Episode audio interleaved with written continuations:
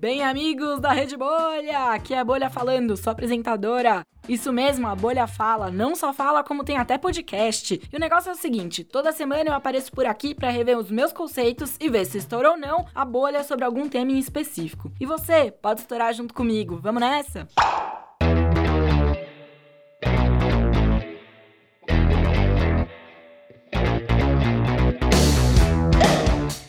E gente, programa de hoje, o assunto é aquela paixão do brasileiro e, por que não, da brasileira também. Normalmente é tratado de forma bem passional e rende muita conversa. Para falar um pouquinho sobre futebol e o que tá em torno disso, eu conversei com a Lê, que além de apaixonada, é especialista no tema. Afinal, falar sobre futebol é parte do ganha-pão dela.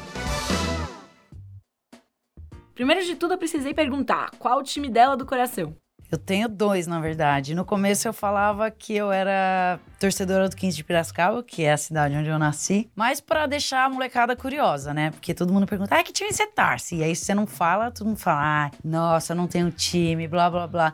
Então eu falava que eu torcia pro 15 de Piracicaba justamente para instigar e falar, não, não é possível que você torce só, entre aspas, pro 15 de Piracicaba. Então eu ficava dando aquela cutucada, né? Mas na verdade eu sou São Paulina, esse é o meu time do coração. Minha família inteira, meu pai, minha mãe e minha irmã, desde pequenininha, não, não tive muita escolha. Meu avô até tentou me convencer a ser palmeirense, mas não teve jeito. E quando a gente vê por aí, na TV, ou escuta no rádio, alguém comentando sobre futebol, sempre existe aquela imparcialidade, né? Então eu perguntei sobre essa etiqueta em demonstrar torcida ou não por algum time. Nossa, totalmente. Ainda tem que ser muito parcial. A gente do Desimpedidos não muito porque a gente lida como se a gente fosse o torcedor de todos os times. Então, quando eu tô cobrindo o Flamengo, eu tô torcendo pro Flamengo. Quando eu tô cobrindo o Grêmio, eu tô torcendo pro Grêmio. Então, a gente ainda tem essa licença poética de zoar todo mundo e torcer para todo mundo. Mas muita gente ainda não entende. Então, tem muito torcedor do Flamengo, do Corinthians, enfim, de todos os times que acabam, entre aspas, agredindo a gente, seja verbalmente, seja na internet, seja seja, eu nunca passei por físico, graças a Deus, mas ainda tem gente que não entende que aquele é meu trabalho e eu tô trabalhando pra estar tá ali torcendo pro Flamengo. Eu tô deixando de lado a Lê torcedora que gosta do São Paulo e xingue, torce, ama e sofre pelo São Paulo. tô simplesmente fazendo o meu trabalho. Então, lidar com futebol, eu, eu costumo dizer que é uma. Eu tenho sorte e azar. Sorte porque eu trabalho com o que eu amo e azar porque todo mundo ama. Então, você lida aí com um pouco, né? Quando todo mundo ama um negócio, você acaba envolvendo a paixão das pessoas e aí você pode pode, né, acabar se complicando um pouco. Tem até aquele ditado que política, religião futebol não se discutem. Será que a lei concorda com isso? Eu acho que se discute, porém se respeita. Então eu acho que você tem que saber até onde se discute e até onde você respeita a opinião do outro. Como qualquer coisa que se discute se respeita, assim como política, religião. Eu acho que futebol se discute sim, mas até um certo limite, desde que pare na discussão e não parta para a agressão, para qualquer ato que viole o direito do outro. A partir do momento que eu passei do meu limite, isso já não é discussão, isso já não é esporte, isso já não é futebol. Então isso já deixa de ser o que a gente chama e ama, que é o futebol. Ah, respeito é essencial em qualquer assunto e não deveria ser diferente no futebol.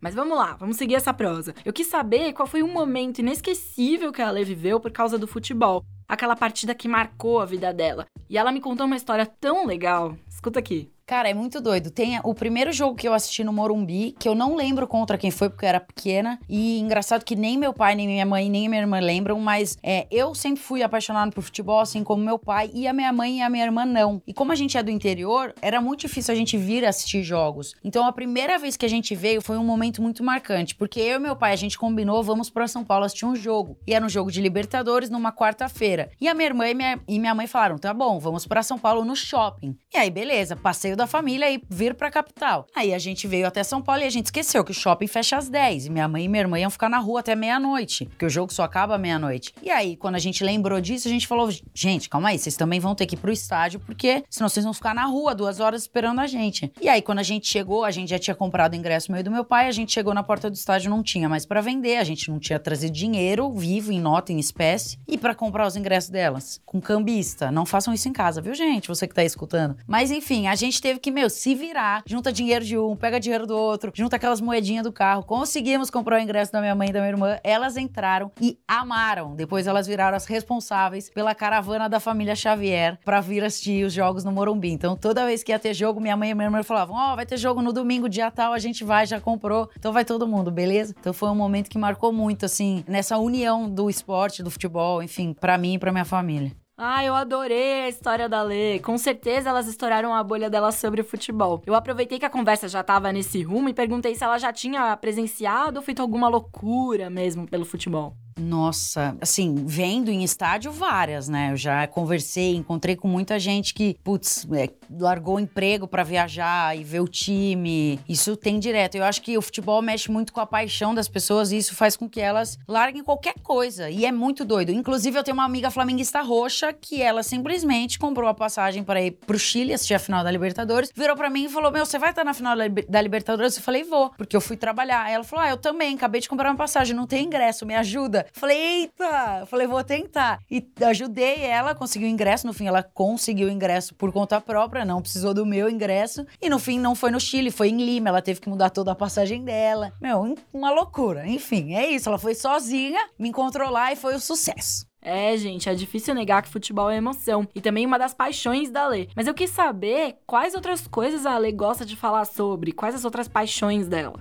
Cara, eu gosto muito de esporte no geral, assim. Então, falar de esporte é uma coisa que me deixa muito tranquila, porque eu entendo um pouco de tudo. As pessoas que me veem pelo Desimpedidos falam, ah, Alessandro só gosta de futebol. Mas, na verdade, eu amo esporte. Eu entendo um pouco de tudo, assim. Então, é onde eu me sinto mais confortável para estar tá falando, conversando. É, mas, assim, eu sou uma negação para falar de religião, política. Eu não me sinto confortável. Eu acho que a minha zona de conforto mesmo é o esporte. O esporte, amor e família é o que eu gosto de falar.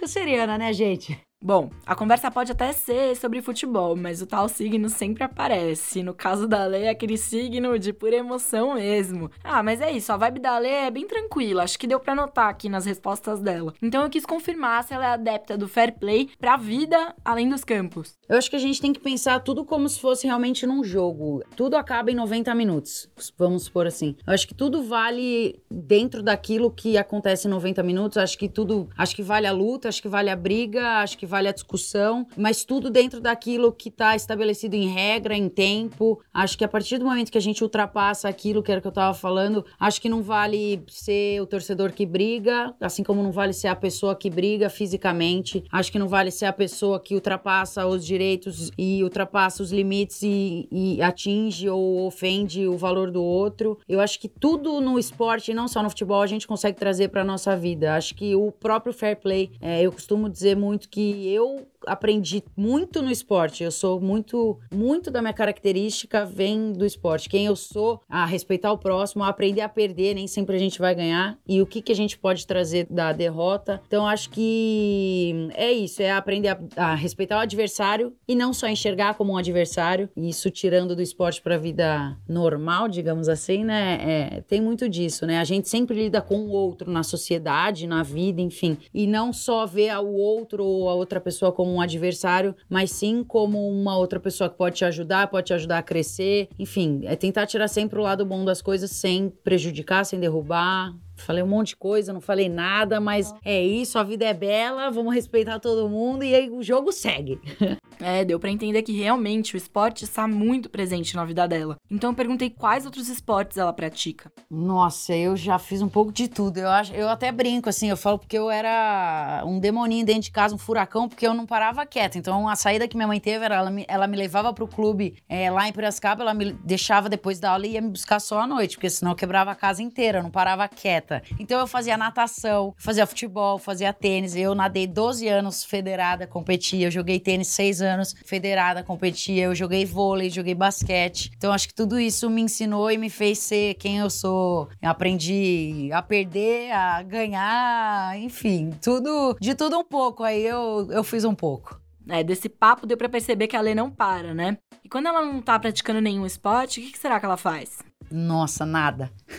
não, tô brincando. Muita gente fala: ah, meu, você já assistiu aquele episódio do Friends? Eu falo, meu, não, eu não assisto série, por exemplo. As pessoas ficam em choque quando eu falo isso. Nossa, Alessandra, mas você não assiste série? Eu falo, não, não consigo assistir série, porque eu não consigo ficar parada vendo TV, enfim, não consigo. E aí é isso, eu tô sempre me movimentando. Ou eu tô no parque, ou eu tô passeando com meu cachorro, ou eu pego o carro e vou pro interior ver minha família. Alguma coisa eu tô fazendo, mas parada eu nunca tô. E é isso, eu gosto muito de ir no cinema, comer pipoca, que tava um cheiro de pipoca aqui, gente. Você que tá ouvindo não tá sentindo, mas tá um cheiro de pipoca nesse lugar maravilhoso. É isso, eu gosto muito de ir no cinema, eu gosto muito de ficar com a minha família. É, então eu aproveito os momentos que eu não tô trabalhando, que eu não tô, enfim, fazendo alguma atividade física pra ficar com a minha família com os meus amigos. Conversa tava boa, divertida, então aproveitei para saber como era o sexto da Lê. Quando acaba a semana, o que, que ela faz? Eu já imagino que não seja ficar parada. Vixe, a maioria dos meus sextos é pegando o carro e indo pro interior ver minha família. Porque, para quem não sabe, Piracicaba, que é a cidade que eu nasci e minha família mora,